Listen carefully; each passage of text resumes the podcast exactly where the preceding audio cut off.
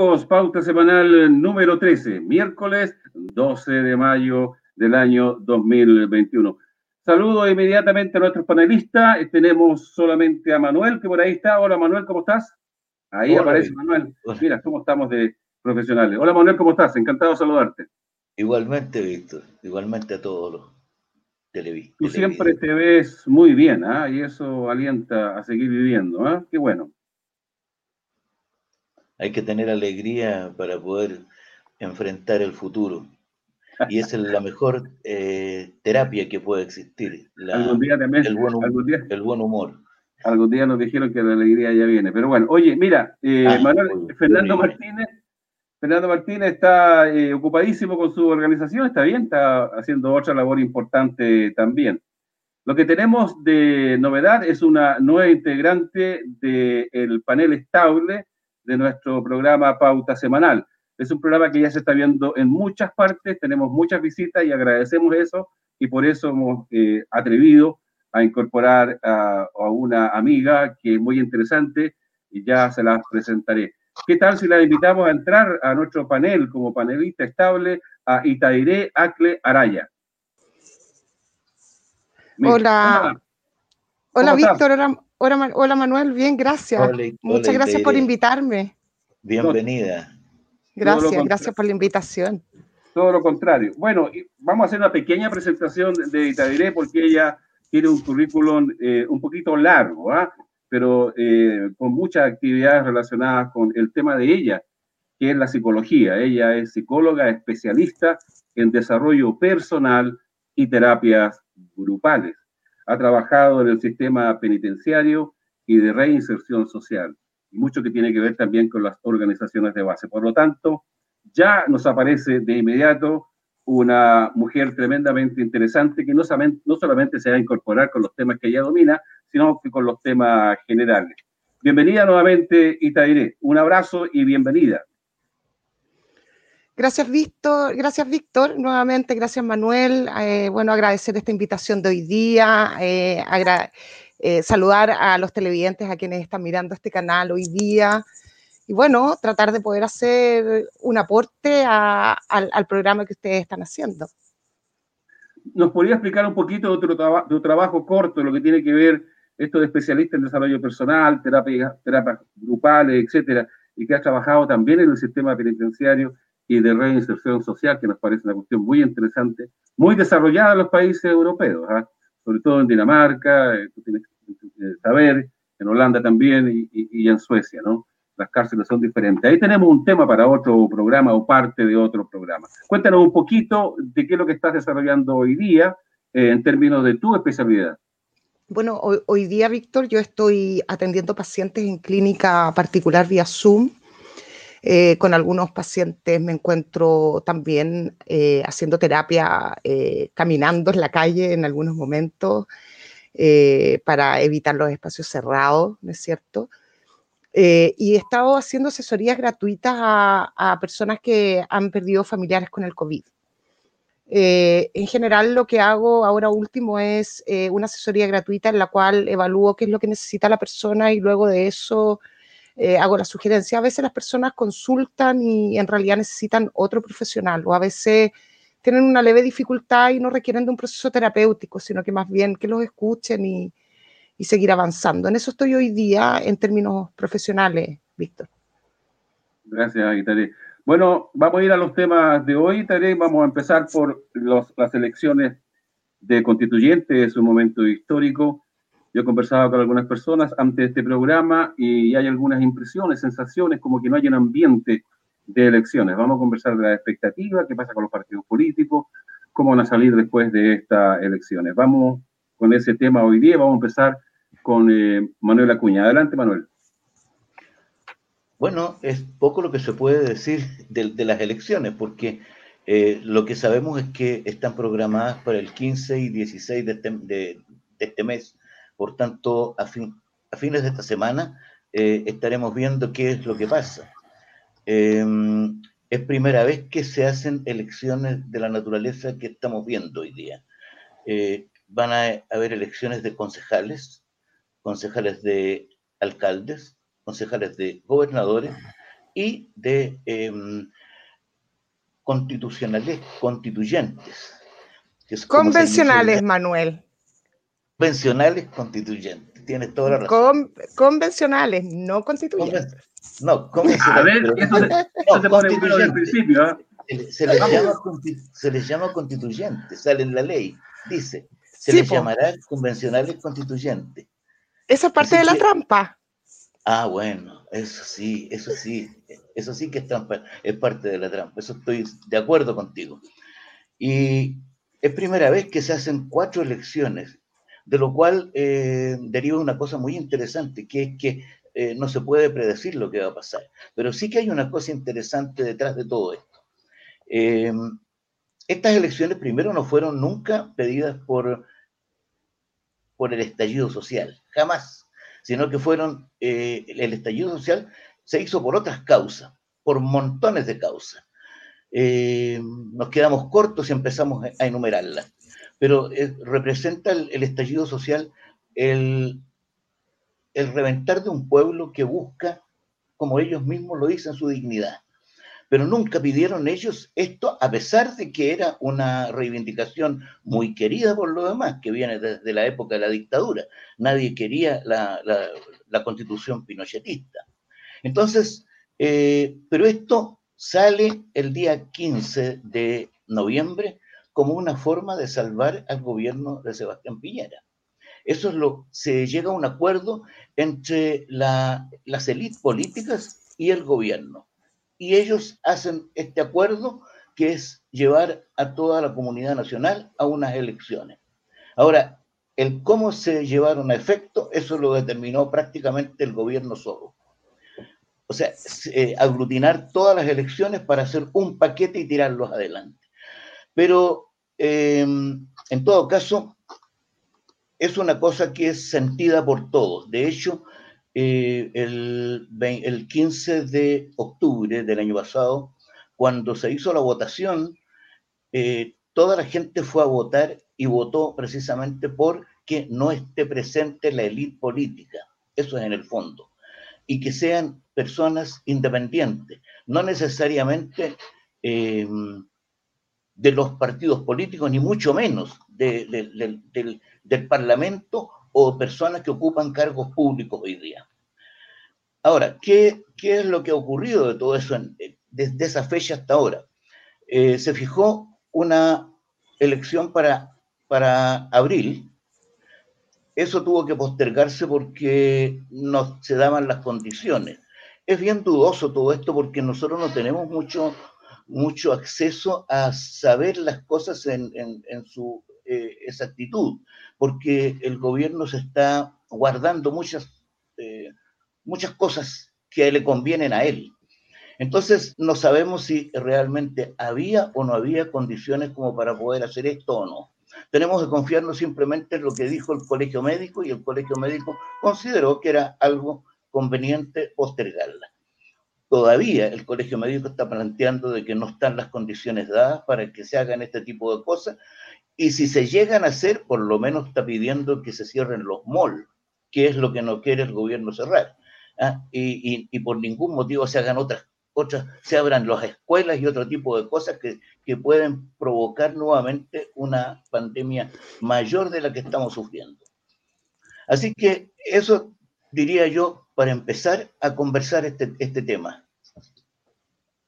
Y te diré, eh, ya tú hablabas al principio es cierto, este proceso, lo hemos dicho siempre, estamos muy conscientes y te diré de que es un proceso lleno de trampas.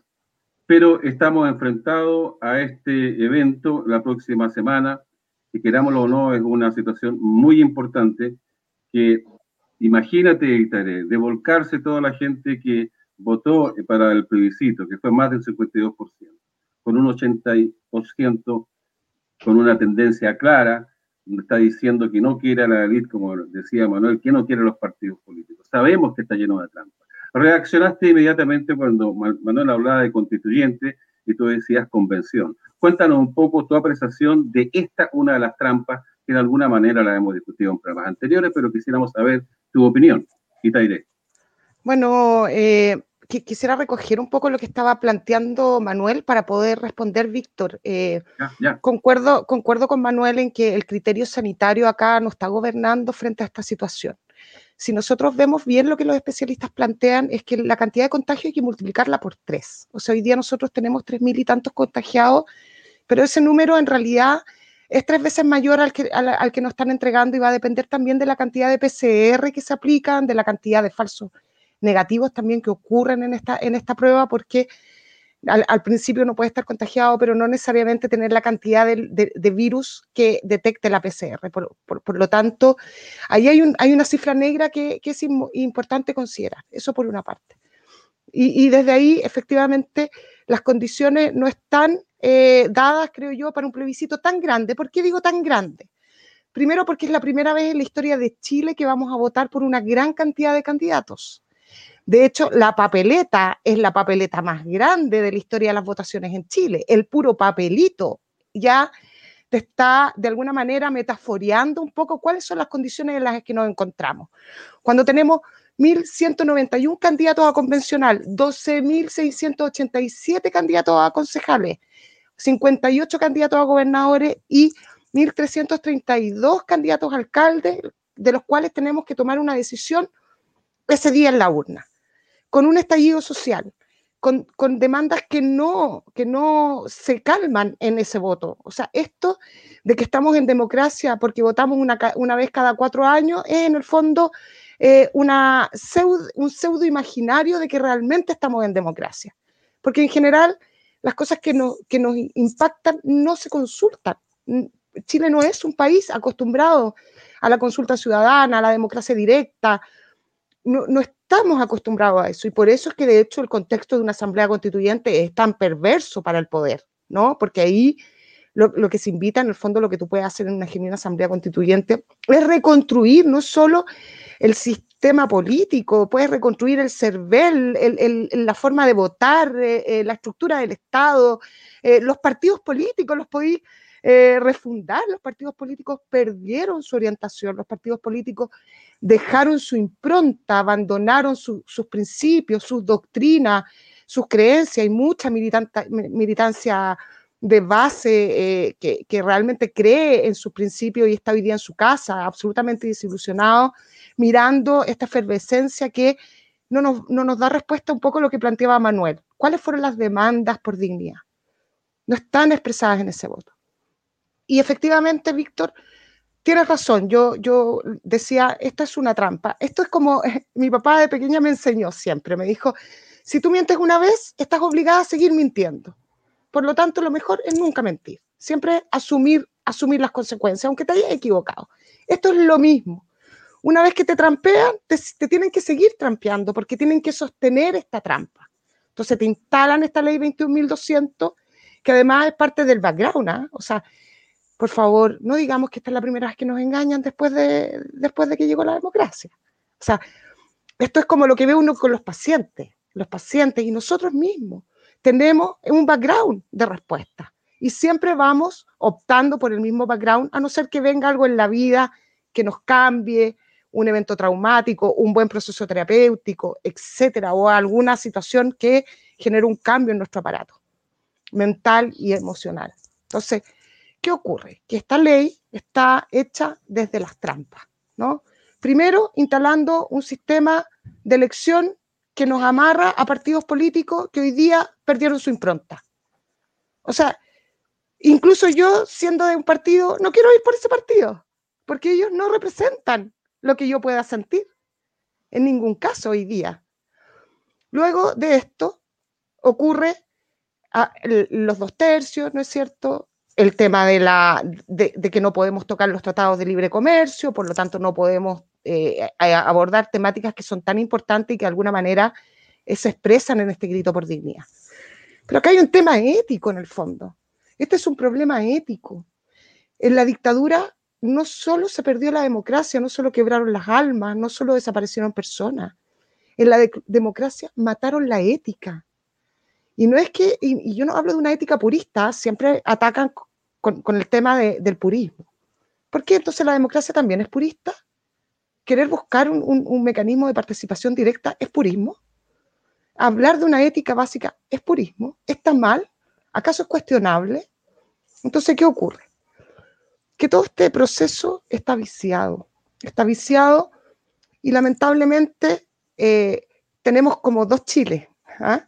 Ese Chile que tú estás viendo eh, en las redes, donde le sacan los ojos a las personas, donde las asesinan, donde las llevan detenidas sin proceso justo y de repente te tocan la puerta y te dicen, hola, yo vengo aquí, a, vote por mí. Y tú decís, bueno, pero ¿qué está pasando? ¿Cómo podemos estar tan polarizados? ¿Qué ocurre con nosotros? ¿Cómo podemos estar tan escindidos? Tan compartimentalizados. O sea, y, eso es lo que nosotros tenemos que recuperar. ¿Cómo, ¿Cómo logramos esta integración?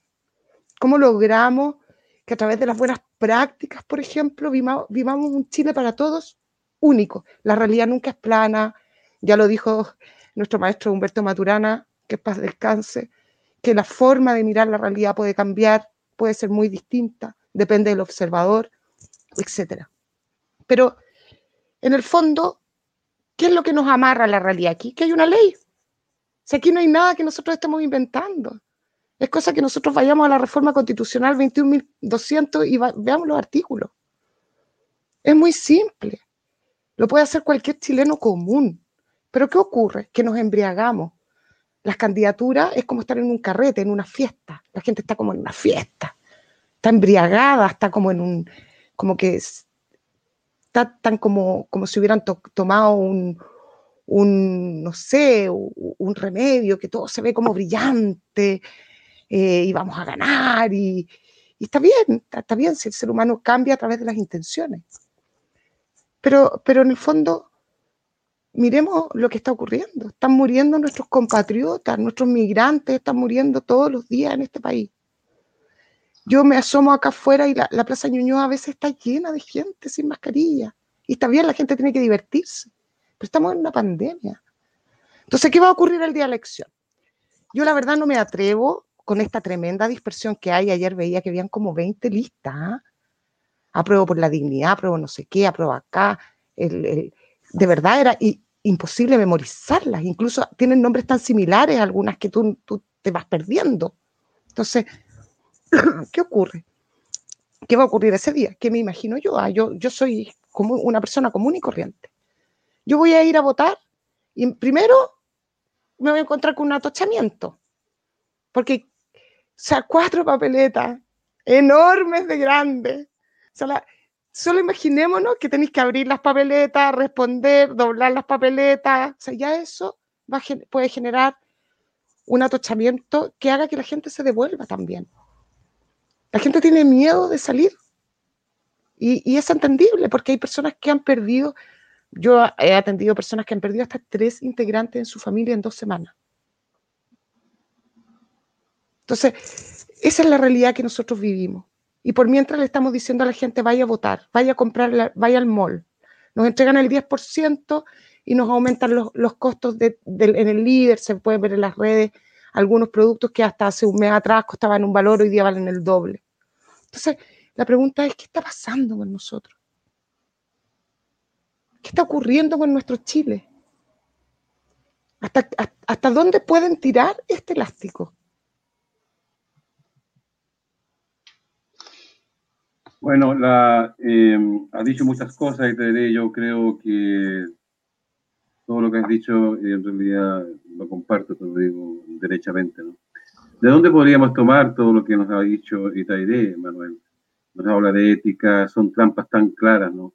Pero yo pienso lo mismo que Itairé. ¿Qué es lo que hacemos ahora? Estamos a una semana, nos corrieron las elecciones de abril a mayo, y ya las habían corrido otras antes sea, todo un sistema que se sigue, se sigue maquineando para ellos mismos. ¿Qué va a pasar? Yo pensaba hace poco rato cuando caminaba aquí a la casa, decía, pero ¿por qué se da todo esto en medio de una pandemia, en medio de producto de un estallido social, que realmente la gente lo que pedía era una nueva constitución, una asamblea constituyente no una convención? le vamos a pedir a, a Itairé que nos haga la diferencia de convención constituyente y asamblea constituyente después. Manuel Acuña, por favor, toma lo que dice y te diré por donde tú quieras. Tiene montones de, ángulos.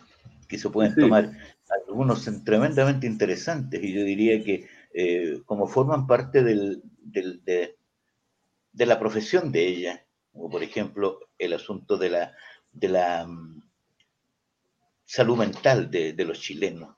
Eh, y sobre todo eh, cuando esa salud mental se trata mal desde la infancia, ah, no se van respetando las personas, los niños. Entonces, bueno, tiene mucho que ver con, con, los jóvenes hoy día que están presos en la revuelta, por de la revuelta, tiene mucho que ver con todo eso, la salud mental de todos ellos, eh, eh, etcétera. Pero, pero volviendo al, tema más bien de, de, de las elecciones, yo tengo la impresión de que hay una cantidad enorme de personas que van a votar solamente por eh, los candidatos a la constitución, a los constituyentes, no otros. Eh, o los convencionales, como que le dice eh, Itaire. Eh, yo creo que van a votar solamente por ello y no van a votar por los partidos. Y eso va a ser un, eso podría ser un índice muy interesante de tomar en cuenta, porque ahí se puede notar, se puede notar el rechazo que hay no a los partidos, si los partidos son parte de todo este sistema democrático, sino que a la práctica que han llevado una serie de sujetos que se han convertido en una élite y que se han dedicado solamente a hacer negocios, a negocios con todo lo que ellos, eh, eh, con, con, los servicios públicos, con, lo que, con esta profesión de poder servir a los demás, eh, que es lo que debería ser una buena política, una política moral. Eso yo creo que se va a ver y eso es muy interesante también. Ahora, no solo eso, también puede ser un índice para ver el grado de aceptación de, los sujetos políticos, de los sujetos políticos mismos. ¿Quiénes están, eh, van a ser eh, sancionados más? ¿Quiénes van a ser sancionados menos? Porque hay, escalas también de sanciones que tienen que darse en este tipo de cosas. Pero fundamentalmente yo creo que también va a definir el quehacer de las organizaciones sociales.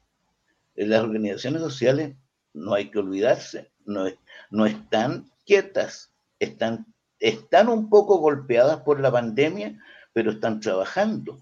Se han formado ya coordinaciones a nivel eh, se han formado coordinaciones a nivel provincial, a nivel eh, regional, han ido participando en una serie de organizaciones y yo diría que incluso unas, algunas listas que van, como por ejemplo la lista del pueblo, la lista de los, eh, se llama eh, convencionales, creo que se llama convencionales no constituyentes, a pesar de que tiene algunos valles, pero en general son listas que se han dado el trabajo de organizar nacionalmente, y eso es muy importante.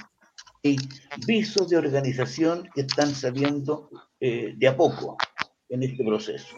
Así que yo tengo esperanzas que puedan darnos eh, los lineamientos que nos permitan a nosotros ver qué es lo que vamos a hacer para el futuro. Pero no, no creo que sea algo definitivo. Vamos a presentar, llegó eh, Fernando Martínez. Hola Fernando, ¿cómo estás? Hola, ¿cómo están? Mucho verlos. Bienvenido. Te presentamos a... Sí, hola. Ya. Hemos hablado de ella. Chile. Ella está en Chile. Ah, sí. Está cerquita tuyo, vive en Noñoa. Ah, mira. Sí, mira qué bien. También es de la salud mental, ¿no? Sí, bueno, estamos, ah. empezamos a hablar sobre eh, lo que se nos viene encima el próximo fin de semana. Y hemos hablado de que este proceso está lleno de, de trampas, nos ha contado mucho de eso Itairé, bueno, y Manuel también sobre el tema. Estamos conscientes de que está lleno de trampas. Y toda la semana me conversabas de que no veías ningún ambiente de elecciones ni nada, una, hay, hay como un desaliento total. Y, yo creo que Itairé lo comprende mucho mejor porque es una mujer que tiene una especialidad como psicóloga, pero no solamente eso, sino que trabaja con gente con problemas de este tipo, gente, nuestra gente, el pueblo, de las cárceles, qué sé yo. Por lo tanto, tiene una visión muy práctica de cómo puede utilizarse su especialidad en el beneficio de esta gente que nunca ha tenido ese tipo de atención. Estamos en eso, eh, Fernando, cuando tú te incorporas. Entonces te hago la pregunta a ti, como lo conversábamos en la semana, ¿cuál es tu visión? Porque es cierto, estamos de un principio, Yo de un principio dijimos que esto estaba lleno de trampas. Pero ¿qué vamos a hacer? Lo que decía Manuel, ¿y si la gente va a votar? Y va a votar más de un 52% como votaron en el plebiscito. Y votaran como votaron para el plebiscito y si votaran solamente por los constituyentes, que es lo más importante, ¿no? Porque son la gente que va a escribir una nueva constitución que tiene que ver con todo, como decía Itaire, con el Estado, podemos transformar el, el, el podemos transformarlo todo. ¿no? Imagínate si fuera así, yo no sé, yo no quiero que ustedes me vean como, como un poquito iluso, ¿no? Pero, pero la verdad es que el deseo del corazón a veces también funciona en, en los temas políticos, no hay que ser tan frío. ¿Qué opinas tú, Manuel? Eh, perdón, Fernando, a propósito de lo que tú ves en la práctica a tan pocos días de la elección. Mira, yo lo que pienso, hay una desesperanza que corresponde también seguramente a, la situación económica que está viviendo nuestro pueblo. Eh, y por otro lado, que no hay una dirección objetiva política, no, no se ve una línea. Incluso hoy día se produjo un fenómeno con el PPD que se niega a ir a primaria. Vale decir, Estados Unidos está metido de lleno acá. O sea, que hay que decir las cosas como son. Pues estos partidos son funcionales al imperio. Eh, justamente Haroldo Muñoz eh, fue, es un agente imperialista, pues, claramente. Él eh, fue socio de la, asesor de la Condoleza Rice. trabajó muchos años con ella, que era una de las expertas en Rusia. Entonces, estos fueron formados estos partidos, incluso el mismo Partido Socialista, hay que decir las cosas como son, se lo tomaron grupos de agentes. Los compró la socialdemocracia, Estados Unidos, hicieron un partido socialista que no tiene nada que ver con el partido de Allende. Entonces, esas son las realidades que estamos viviendo. Entonces, el pueblo tiene una desesperanza, porque aquí hay un impasse en una especie de tierra de nadie. No sabemos lo que viene. No tenemos idea. Por ejemplo, Manuel dice que, claro, las organizaciones sociales puede que voten a, los eh, convencionales. Pero yo ya a esta altura no estoy seguro, ni yo quiero ir a votar. Imagínate. Como que voy a, rechazar, a rechazar no voy a votar, ya me aburrió, por ejemplo, ¿no? Entonces, esas cosas están sucediendo que también te afecta la salud, la salud mental de la gente. Es gravísimo lo que está pasando en nuestro país, bueno, y en todo el planeta en el fondo por lo menos lo que sabemos en el mundo occidental. Eh, no teníamos muchas noticias de Asia, no se, han dado cuenta de África tampoco. Entonces aquí hay como un manejo mediático de, de la situación pandémica incluso, y lo que afecta a la salud. Yo lo veo todos los días acá porque mi compañera sabe que es una de las expertas en salud mental de la Chile. Todo el día en reuniones con la gente enferma. Eh, te digo, llega a pena porque están atendiendo a muchas poblaciones donde la gente no tiene recursos. Entonces el profesorado con esta especialidad está ayudando a mucho a, justamente a la gente que está organizada en estos centros de, de, juntas de vecinos, ¿no? Entonces es una situación que, que, a mí me desespera, te digo, yo nunca había estado tan, eh, tan pesimista. Yo siempre he sido optimista, ¿no? Pero ahora veo una situación así, como con paz de espera, que no sabemos. Ahora, especulemos, veamos varios escenarios. Por ejemplo, si aquí viene una votación más del 50% de los convencionales, Chile cambió. Pero si no sucede, quiere decir que Chile va a cambiar de otra forma. Y ahí tiene que ver lo que dice Manuel. La gente está en un compás de espera en donde quieren ver resultados positivos y que no se ven porque todo esto lo están parando con los bonos, este tipo de cosas, la gente también está esperanzada eh, en recibir algo de dinero, porque ya mucha gente no, tiene recursos. Porque claro, los que pueden retirar hoy día son los que les queda dinero todavía en, la, en, las cuentas, pero en general eh, un porcentaje importantísimo va a recibir esos 200 mil pesos. Y uno se pregunta, oye, ¿qué hacen con 200 mil pesos? Si hay que pagar la luz, el agua, el teléfono. La gente no está pagando los arriendos. Y el ligerito no va a pagar la luz, ni el agua, ni, no Yo he visto, he visto casos aquí, ¿no? En un barrio de, clase media, ¿no? La gente comprando 4 litros de parafina. Andan con un tarro de 10 litros, compran 4 litros. O sea, deben poner un poquito la, la calefacción en la noche, una cosa así, ¿no? Porque no han aparecido un montón de negocios chicos en los barrios estos, donde la gente está buscando alternativas para ganar algo de dinero.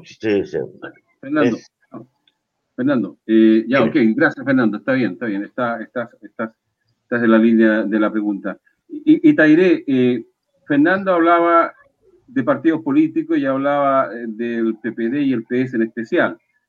Pero los partidos políticos son los menos representativos. O sea, hoy día vemos que no hay más de medio millón de chilenos que están involucrados en algún partido, ¿no? Y que están mucho menos en partidos que son, digamos, concertación, la mayoría y todos los nombres que le han puesto. Pero yo te quiero preguntar a ti, Itaire, que tú estás más ligada a lo que son las organizaciones sociales. ¿Cómo ves tú el ánimo en la gente? ¿Qué es lo que dice la gente en, la calle, Itaire? Bueno, yo, yo veo un poco, Víctor, lo que te planteaba recién. Veo dos Chiles. Un Chile que describe Fernando, que es este Chile que, que, que, lo está pasando pésimo. Y, el otro Chile que te toca la puerta y te dice, eh, vamos a cambiar todo en esta convención constitucional. Eh, yo, la verdad, Fernando, eh, Manuel, Víctor y Francisco, creo que la convención constitucional no va a cambiar nada. Nada, porque tiene una ley que no le va a permitir que cambie algo. Y en ese sentido, creo que esta es una carrera de resistencia. No, esta no se trata de llegar primero. Creo que en ese sentido, además, eh, es tremendamente importante eh, tener claro que hay que tener conciencia de lo que está ocurriendo. O sea, generar conciencia, despertar esa claridad. Porque la claridad es que la ley 21.200 no te va a permitir hacer cambios, que es lo que espera el chileno común. Va a ser los cambios que quiere la élite que quiere el poder, pero no necesariamente creo yo que va a ser los cambios que realmente Chile requiere. Ahora, con respecto a los partidos políticos, bueno, eh, es el boomerang que ellos mismos lanzaron. Ellos mismos instrumentalizaron sus convicciones. Los mismos partidos políticos instrumentalizaron. el partido dejó de ser aquel espacio que traduce la necesidad de la, gente, dejó de ser ese espacio que, genera conocimiento político, que educa cuadros políticos, que proyecta un país a 30 años, eh, eh, pasó a ser un aparato pequeño, pasaron a ser aparatos pequeños, inmediatistas, eh, y con una premisa de mercado que está en su impronta ahora. O sea, dónde está la pega, el cómo voy ahí, la, la, mirada del billete, eh, donde las cúpulas están absolutamente desconectadas con el corazón de su base. Ah, este hilo conector que antes conectaba a los partidos políticos con su base está cercenado. Y yo creo que eso es parte de la ética. Yo creo que ahí hay un componente ético tremendamente importante. Cuando la gente cree que el partido político es la herramienta para generar cambio y resulta que esta herramienta lo que hace es instrumentalizar. ¿Y qué tienen hoy día? Tienen la aprobación que tienen. Po. No pueden tener más. ¿Qué más van a pedir? No pueden pedir más. Se han dejado de lado a, sus integrantes, a su base, a quienes los alimentaban. Si al final los partidos políticos se alimentan del pensamiento de sus bases y no existe eso. Francisco estaba pidiendo la palabra. Francisco, por favor. Tengo un micrófono, está apagado. Gracias, gracias, gracias, gracias. Y yo creo que es muy interesante la discusión que, estamos, se está planteando en este momento. Yo quiero hacer mi humilde aporte desde mi, desde mi perspectiva y desde mi formación. Eh, la, Internet mundial está dividida por, está manejada por nueve grandes consorcios mundiales, de los cuales seis son capitalistas y los tres restantes son chinos. Eh, el manejo de esa información, la acumulación de datos de los seis capitalistas, tiene una función eh, acumulativa, vale decir, la información acumulada no es pública, por lo tanto es manipulable. Y yo creo fehacientemente creo con absoluta seriedad de que estamos siendo manipulados por, por eh, un sistema mediático mundial, ¿no es cierto?, en el cual estas, estas expresiones son permitidas en el en el rango de que no tengan tantos usuarios o de que tengan un rango de usuarios que sea o menos limitado y que bueno, que jueguen, porque también eh, es importante hacer, eh, hacer movimientos, manejar las cosas de manera que tal se mantenga activa y mantengamos presente y activa nuestra, nuestra mente con este, con este gran hermano mayor que está sentado en la banca mundial, asociada con las multinacionales, y asociadas con eh, el conflicto, los viejos conflictos históricos de la humanidad que son que tienen que ver, al menos en los últimos dos siglos, tienen que ver con los complejos militares e industriales, ¿no es cierto?, eh, en contra del desarrollo de, la, de las fuerzas proletarias, la fuerza, de la fuerza de los trabajadores. Entonces, por otro lado, fíjate que paradojalmente en el, en el, en el área del mundo, del mundo eh, que eh, Fernando mencionaba, del mundo asiático, desde donde los chinos, digamos, estos tres grandes, grandes recopiladores, en los cuales podemos contar también a los rusos, la información que ellos recopilan es pública es de beneficio y uso público. Lo que significa también la otra contraparte en que se produce un control de la sociedad mediante el uso de la información pública. ¿ya? Pero es un control beneficioso para la sociedad en términos de seguridad, en términos de equidad, de distribución de la equidad, en términos de planificación económica, en términos de eh, desarrollo de, de la información en forma rápida y que se puede desarrollar hacia cualquier, hacia cualquier lado. Por lo tanto, yo creo que es importante tener presente esta cosa. Hablamos mucho de que estamos atomizados políticamente, estamos, eh, tenemos un caos, una situación de caos, pero yo creo que esta, esta situación de caos, eh, y tú eh, trabajas con el, con el área de la, de, la, de la, ¿cómo se llama?, del conocimiento, de los temas cognitivos, parecerá paranoia o paranoia, ¿no? pero en realidad no lo es. Yo creo que hay que, tenerlo presente también en esta discusión. Gracias por, darme la, palabra. De nada, todo lo contrario, tienes todo el derecho de hacerlo, Francisco. Eh, Manuel Acuña, ¿cómo tú eh, produces el enlace con lo que dice Francisco con respecto al manejo de la información a nivel mundial con lo que está ocurriendo en Chile y frente a lo que se nos viene encima, que es una, unas elecciones de constituyentes convencionales. Eh, bueno, ¿tú, te acuerdas que eso nosotros lo discutíamos mucho ya en, eh, en Estocolmo? Eh, y eso tiene una extraordinaria vinculación con lo que es la teoría de la información. es efectivo eso de que hay una manipulación de todos los medios es decir, si eso no, no fuera así, yo creo que el poder no existiría. O sea, se, mantiene precisamente por, el control de la información. Eso es algo que está permanente y es eh, una de las cosas que yo recuerdo hace unos días atrás conversaba con Fernando también sobre el problema del 5G. Eso eh, tiene mucho que ver también. Hay detrás un control de toda la humanidad están eh, caminando para que se nos vaya induciendo todo lo que tenemos que hacer. Yo creo que vamos, vamos camino, y eso es lo que plantea, eh, muchas, muchas personas están planteándolo. Vamos hacia el, el, hermano mayor de, de, este, mm, eh, ¿cómo se llama? El, que, el autor este que escribió el famoso libro sobre mil, no, Orwell. 1984. Orwell, George Orwell. Orwell. Entonces, yo creo que vamos camino hacia, hacia una sociedad de ese tipo. Ahora, pero, pero también por otro lado, eh, no nos olvidemos que el avance de las fuerzas productivas también se ponen en manos de la comunidad nacional, vale decir, de las personas como consideradas como individuos. Y eso también no se puede parar. O sea, estas cosas pueden marchar por dos carretes distintos, por, por dos carriles distintos. Y, y, puede también arrojar resultados imprevistos. Como todo esto lo maneja eh, el, caos, la, teoría del caos, yo creo que es muy difícil encontrar soluciones eh, inmediatas, incluso menos a, a largo plazo. Pero sí que se puede ir viendo y reaccionando a medida que van eh, sucediendo determinadas cosas y tomando, eh, tomando la posibilidad de eh, manejar esos acontecimientos que, hay. Yo pienso que las elecciones, si bien es cierto que hay varias cosas que las amenazan, entre todas las cosas que mencionó Itairé, falta también la existencia de la Comisión de la Unión Europea, que que fue a, pactar este, el villano este, mm, eh, ministro de Relaciones Exteriores que tenemos ahora, nuevo.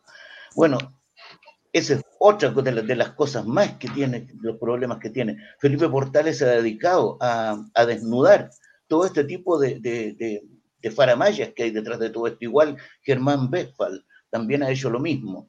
Y así hay varias otras personas que se han dedicado a desnudar lo que, lo que puede ocurrir y cómo va a resultar todo esto. Pero al margen de todo eso, eh, yo creo que las cifras siempre, o sea, la, matemática permite encontrar Em, caminos que se pueden utilizar. Todo depende como de los resultados que haya. Si la gente no va, eso tiene un significado.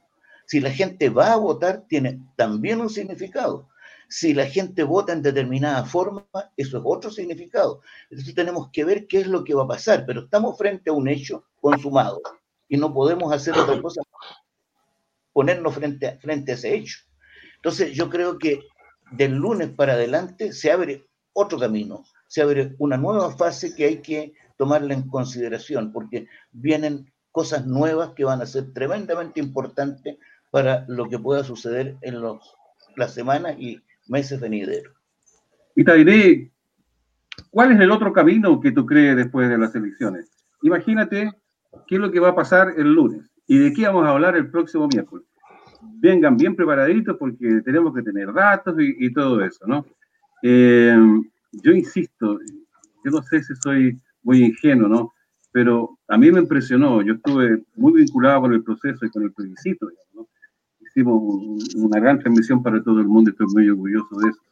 Eh, nunca creíamos lo que iba a pasar eso. Manuel dice que, que, fue el que, el que más cerca estuvo, dice, pero bueno, será así, pero un 80% no lo creía nadie, ¿no?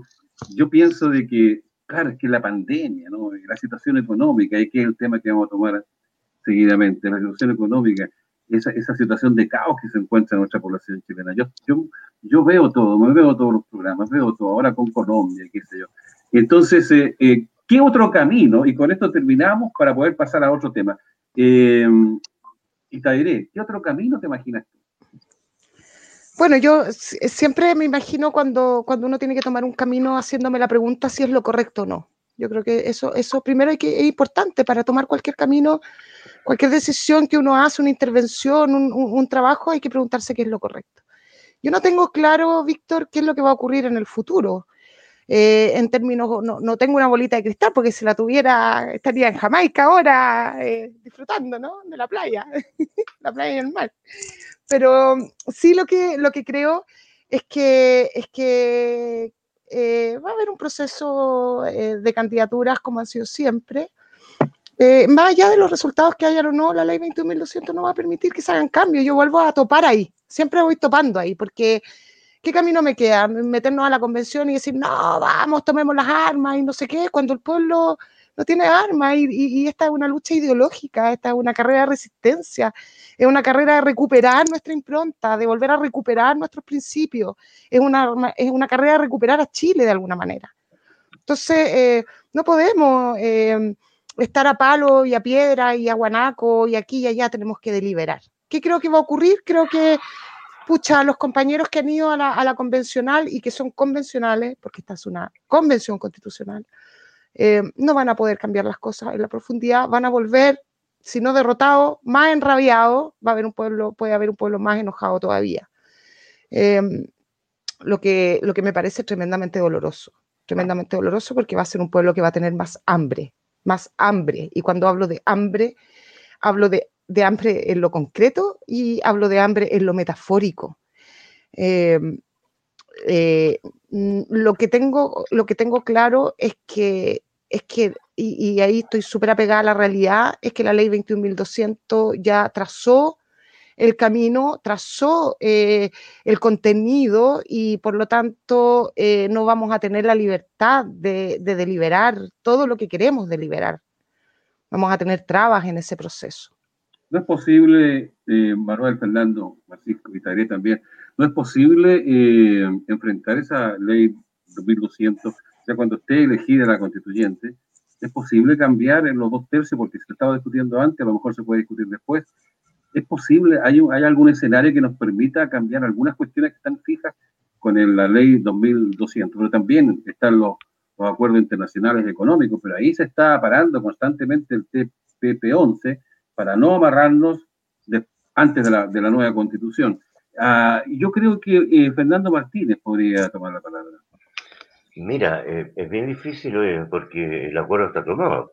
Es un acuerdo donde naturalmente hay dos partidos, el Partido Comunista no participó, parte del Frente Amplio tampoco. Pero en general eh, ya se, se, ve claramente que la mayoría está por respetar ese acuerdo, que la ley ya, como dice Itairé, el, el, el marco está puesto. Ahora, ¿qué podría suceder en la constituyente, en la convención? Que ellos hagan un, un, reglamento propio. Podría ser, si tienen dos tercios, por ejemplo, más de dos tercios, que hagan un reglamento y eliminen la ley. Ahora, eso es una revolución. Entonces, es, es muy difícil. Yo creo que. Ahora, vamos a la constitución misma. En lo dogmático yo no, no, no le cambio mucho, porque eso son cuestiones para todas las constituciones válidas, sino que lo, los problemas de la constitución actual son problemas de la subsidiariedad del Estado el derecho a propiedad, por ejemplo, pero en, en varias otras materias es bastante correcta. Si el problema son las leyes orgánicas constitucionales, ahí está el drama de todo esto. En la constitución como tal, te digo, van a cambiar algunas cosas nomás. Y no va a cambiar mucho, porque si lograran, por ejemplo, cambiar el rol del Estado, de, de subsidiario a un Estado, por ejemplo, constructor, eh, habría un camino, habría un camino distinto. Mm. Pero eh, lo otro, lo dogmático, prácticamente está bien hecho, no está mal incluso el problema de, la, de las leyes con respecto a, la, a, los recursos naturales son nuestros. Lo que pasa es que hay leyes a todos que entregan los derechos eh, a, a, las empresas extranjeras.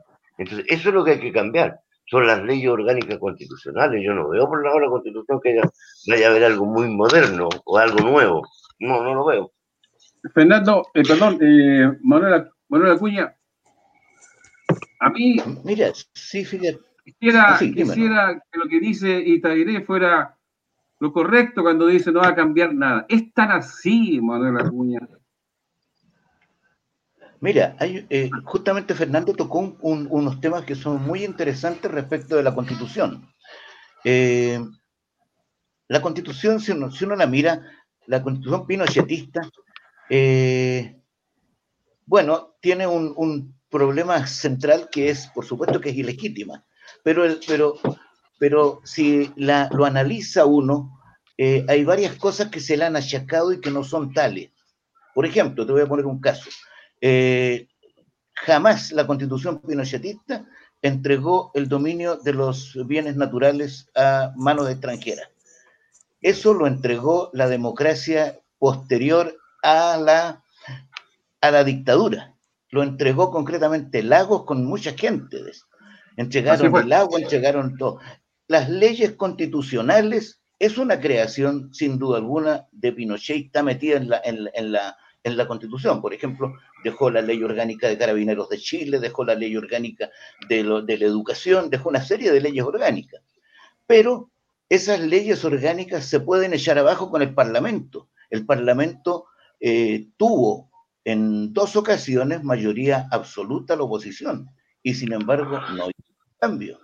O sea, al contrario, yo diría que muchos de los eh, de las personas que deberían votar eh, echando abajo estas leyes constitucionales eh, estaban involucrados en los negocios que estaban haciendo. Por ejemplo, te pongo un caso en el caso de la, de, la ley de educación. Si el vicepresidente de la democracia cristiana eh, tenía como 15, 18 eh, establecimientos educacionales que los, los manejaba él. O sea, ¿qué puede hacer uno si las mismas personas, concretamente, si el ratón está al cuidado del queso? ¿Qué, qué, qué puede hacerse? Entonces, yo veo que hay cosas y cosas. O sea, por eso yo no tengo tampoco, la verdad es que me preocupa poco de lo que pueda haber, pero sí, eh, si, si sacamos algo fantástico. Pero si no, yo creo que se puede hacer por otros lados estas cosas, se pueden buscar otros medios. ¿Tú qué, qué dices, Daguiré, que estás ahí afirmando con mucho entusiasmo? Cortito, por favor, tengo que dar la palabra a Fernando y a Francisco. Dime, ¿por qué tanto apoyo a Manuel Acuña cuando empezaste atacando al primer segundo, cuando él dijo, conven... cuando él dijo convención? Porque yo confío en el pueblo, yo confío en que hay, que, que hay un camino. Yo he trabajado, he, he trabajado orgánicas internas, he trabajado metodologías, conozco el trabajo metodológico, sé perfectamente que es posible hacer una asamblea constituyente. O sea, si, si toda esta cantidad de dinero se hubiera ido a ese trabajo, yo estoy segura, Chile además, la personalidad del chileno es más bien conservadora también, tampoco se trata que van a votar todo y todo No, no, no va a ser así. Entonces, yo creo que, que, el pueblo tiene que seguir organizado, tiene que seguir organizado en torno a las ideas, porque como decía bien Manuel, le estamos dejando el queso a quienes no han robado todo el supermercado. O sea, ni siquiera el ratón se come el queso, se come la carne, la fruta. Con, con suerte no se lleva el, la infraestructura. Entonces... Bueno, eh, nos quedan cinco minutos de programas. Teníamos otro tema, pero es imposible. Pero si nos juntamos todos los miércoles, una horita o algo más, si ustedes me permiten, quizás podemos pasar algunos minutos. Eh, Fernando Martínez, después le damos la palabra a Francisco Rojas, así lo estima. Fernando, eh, ¿cómo podríamos? O sea, ustedes me dejan un poquito, un poquito preocupado. ¿Cómo podríamos ir a una asamblea constituyente, no? Imagínate en qué estamos. O sea, ¿dónde va esto? La gente va a reaccionar. Ahora, mi opinión, ojalá que hicieran el trabajo que hace Itairé en las bases, ¿no? Yo sé que en Valparaíso, en los cerros, la gente se organiza, las poblaciones, ollas comunas, si siguieran haciendo eh, estos cabildos, no solamente que pare ahora, estamos en pandemia, se supone que la pandemia va a pasar, vamos a tratar de vivir un tiempo más ordenado un poquito más adelante.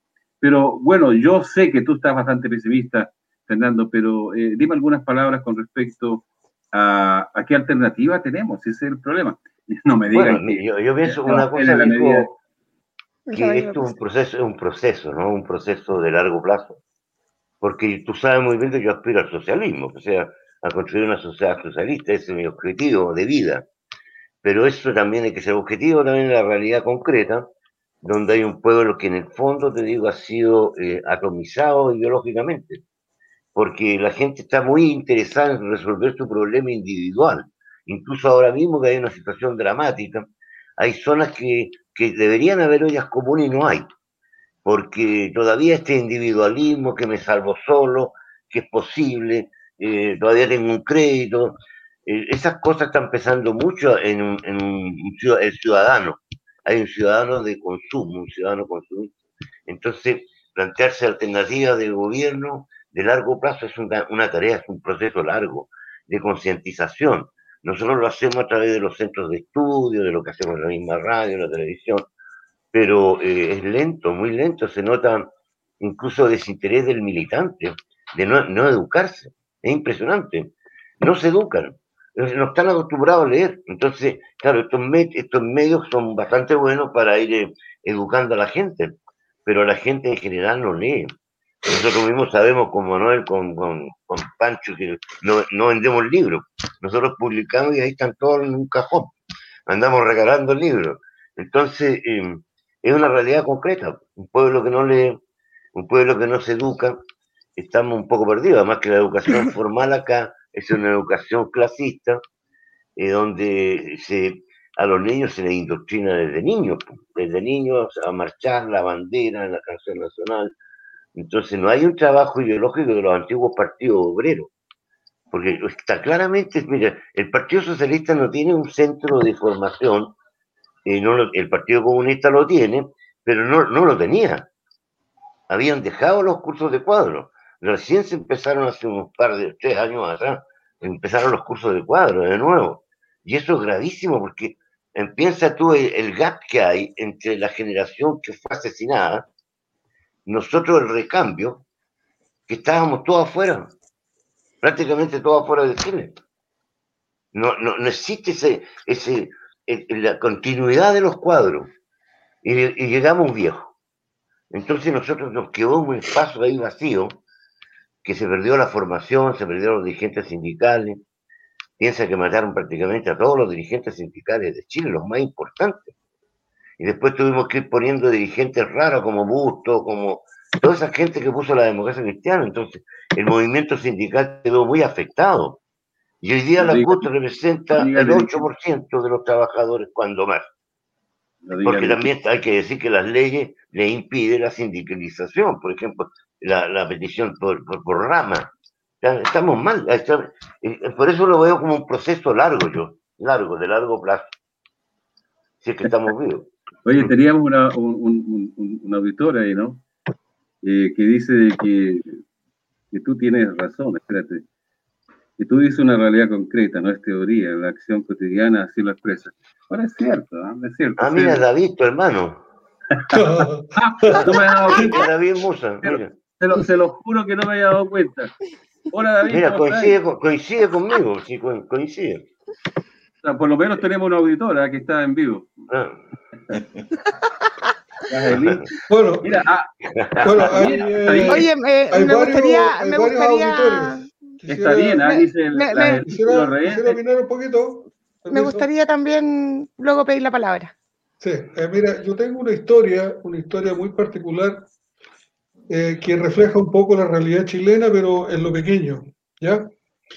Eh, la comuna de Panguipulli tiene 35.000 habitantes.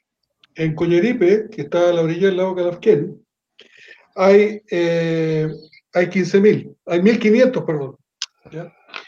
El MOP, que es una institución muy rica, que tiene muchos recursos, que podría representar al Estado de Chile, hizo un proyecto de revitalización del turismo en la región y eh, hizo un proyecto muy bonito de hacer una costanera en la playa de Coñaripe, que en este momento es una playa que está prácticamente como un sitio oriazo, es un lugar que no tiene nada. No hay asientos, no hay bajada para, nada, para, los, para los minusválidos, no, este es un camino de tierra, es una cuestión muy natural. Bueno, eh, el proyecto se, se, trató durante más de cuatro o cinco años. ¿ya? Eh, la, la, las personas, la, empresa que se adjudicó en conjunto con el MOB fueron al pueblo de Coñaripe, ¿no es cierto? Y hicieron reuniones con la gente y les plantearon el proyecto de, de, remodelación de la costanera lo que significaría un avance para el turismo local, para mejorar el, mejorar el, el, entorno, hacer más atractivo Coñaripe, etcétera, bueno, muchos aspectos. ¿ya? Y se produjo una interacción por el tema de que, qué tipo de árboles se iban a poner, de que, tenía que ver con la estética del lugar, de, bueno, y se produjo una confrontación entre conservacionistas, mapuches y locales. ¿ya? Y se produjo, siguió las discusiones y Pasaron cinco años más. El MOP vuelve ahora de nuevo con el proyecto diciendo que lo va a iniciar luego porque está aprobado y resulta que aparece la reacción popular que dice que no y aparece una gran cantidad, ¿no es cierto?, en las redes sociales principalmente, con diferentes grupos, ¿ya? medios de comunicación diversos en redes sociales, eh, diciendo algunos que sí y la gran mayoría de las redes sociales que no, que eso va a destruir el medio ambiente, eh, las organizaciones mapuches locales dicen que, que, no, porque no nomás, ¿ya? porque eso es, es, quitarle su mapu y es intervenir su territorio natural, etc. O sea, con esto que yo les estoy contando ahí, yo creo que se refleja en la práctica mucho de lo que está pasando en Chile. Y mi pregunta es, ¿por qué? Mi pregunta es que sigue siendo el tema de la manipulación mediática, el tema de que estamos siendo manipulados, ¿no es cierto?, desde la, desde la superestructura. Esa es mi opinión, gracias. Eh, queridos amigos, eh, podemos continuar el tiempo que ustedes quieran. Este es un medio fantástico en el cual podemos contar en todo el mundo y ya estoy por decir que de alguna manera se está democratizando las comunicaciones con este medio si lo sabemos usar. Es un tema, lo dejemos para otro día. Eh, ¿Qué les parece si vamos terminando? Pero antes, le vamos a dar la palabra a Itairé, la bienvenida nuevamente, ojalá siga con nosotros. Ojalá le haya parecido interesante, lo veremos en la práctica si la próxima semana está con nosotros. Y en el futuro, queremos que este programa continúe en el tiempo eh, hasta que se vayan desapareciendo por, una cuestión de carácter natural. ¿ah? Algunos estamos recerca, pero bueno, ojalá eso no ocurra. Eh, estamos, eh, Itairé, por favor, eh, termina el programa, tú tienes la palabra. Bueno, decir que eh, Francisco Coñaripe el camino al guerrero, po, eso significa. Y, Y eso es lo que estamos nosotros hoy día. Este, este, este plebiscito es, es solo una parte de este itinerario, es una, es una trampa más y, y es súper importante que tengamos conciencia para que no vuelva a ocurrir de nuevo, porque esa desesperanza de la que ustedes hablan tiene que ver con, con que la alegría llegó hace caleta de rato, pero no llegó nada. Entonces, e, e, hay, hay, esta conciencia de, entender que este, este es el camino del guerrero, de, de, la resistencia, de la resiliencia, de la, de la colaboración. Este, este es el momento en que nosotros vamos a tener que transitar por este plebiscito, nos guste o no nos guste. Eh, sin embargo, esta no, es la, esta no es la construcción real del Chile. Este, esta es la construcción que, no, sé qué es lo que va a resultar, pero lo, que, lo importante es que el pueblo tiene que seguir construyéndose. El pueblo no tiene techo, el pueblo no tiene negocios con las escuelas, el pueblo no tiene negocios en las mineras. Al pueblo no lo llaman por teléfono y le dicen, oye, no digáis esto porque si no eh, voy a despedir a no sé quién. No, el pueblo, el pueblo lo que tiene es necesidad, justicia y ética. Y para allá creo yo que nosotros tenemos que avanzar. Y, no estamos, como dijo Maturana, en tiempos de un liderazgo, quizá. Tal vez eso es lo que nos cuesta entender. Estamos todos esperando un líder que nos trace la línea. Oye, si ya en, esta, en estas orgánicas circulares no queremos líderes, yo no quiero liderazgo. Nosotros queremos que, nosotros queremos que, que, que, la gente se vincule, se relacione, porque esta cosa de los liderazgos, la cosa popular, que va el puro, el puro presidente de la unidad vecinal con el tesorero, nada, y ellos van para allá, y van para acá, y van para allá.